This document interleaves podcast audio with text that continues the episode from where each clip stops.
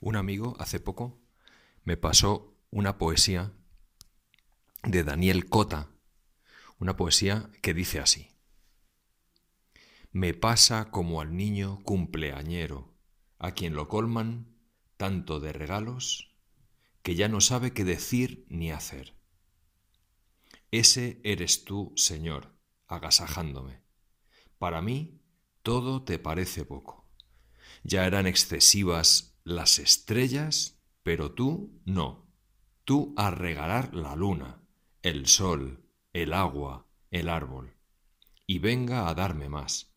El bien, la vida, mi familia, mis ojos. Y yo abriendo, abriendo y, arrumbando en un rincón. Que yo no sé jugar a tantas cosas. No voy a hacerles caso ni a cuidarlas. ¿No ves que soy un niño? Pues me gustó mucho esta poesía, porque es verdad, enseña algo que es una gran realidad, que somos los niños mimados de Dios. Nos da tantas cosas tan buenas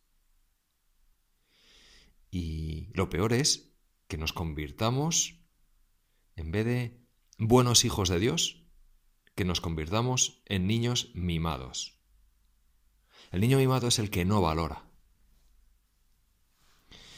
Y es tan importante darle gracias a Dios por todo lo que nos da. Decirle al Señor gracias, Dios mío, gracias Padre mío, por tantas cosas, que yo me dé cuenta de todas las cosas que me das. Primero, que sea consciente. Y, a veces hay que hacer en la oración el esfuerzo de, Señor, voy a pensar todo lo que tengo que agradecerte. A veces escribirlo nos viene muy bien. Agradecer tantas cosas que tenemos y que muchas otras personas no tienen. Así poder agradecer. Y así cuando nos damos cuenta de que hemos recibido tantas cosas, las valoramos y somos responsables de ellas y cuidamos a las personas que tenemos a nuestro alrededor, porque Dios nos las ha puesto a nuestro lado. Y cuidamos la creación. En una novela de Susana Tamaro se dice, al final he descubierto lo que es el amor, poner atención. Qué, bonito esto poner atención. Y es que quizá lo primero que tenemos que hacer los cristianos es poner atención en todo lo que Dios nos da. Para agradecerlo. A mí se me ocurre que parte de esto hay en el pecado original. Si te acuerdas, mm, Dios pone un mandato a Adán y Eva, les pone en el paraíso tienen infinidad de árboles frutales, de animales a los que el hombre les, ha ido poniendo nombre, ese dominio sobre toda la creación, una, el paraíso.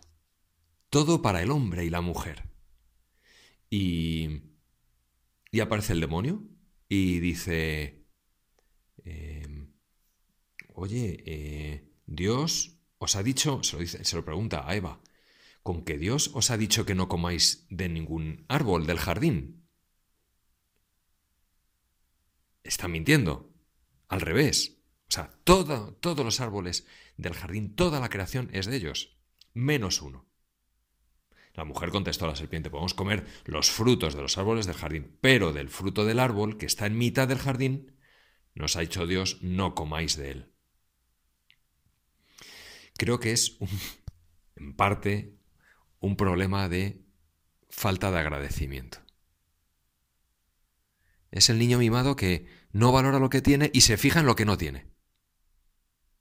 Dios solo pedía esa generosidad, decir, bueno, pues mm, no, no seáis caprichosos, todo es vuestro. ¿Sois capaces de aceptar eh, que os ponga una condición? Pero no valoran o no disfrutan. Señor, que yo sepa disfrutar todo lo que tengo.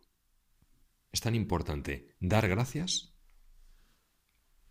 Santa Teresita del Niño Jesús, o Santa Teresa de Lisieux, le escribía a una hermana suya. Esto es muy interesante. Lo que más atrae las gracias de Dios es la gratitud. Pues si le agradecemos un bien, se conmueve y se apresura a concedernos diez más. Y si se las agradecemos con la misma efusión, qué incalculable multiplicación de gracias. Yo tengo la experiencia. Inténtalo y lo verás.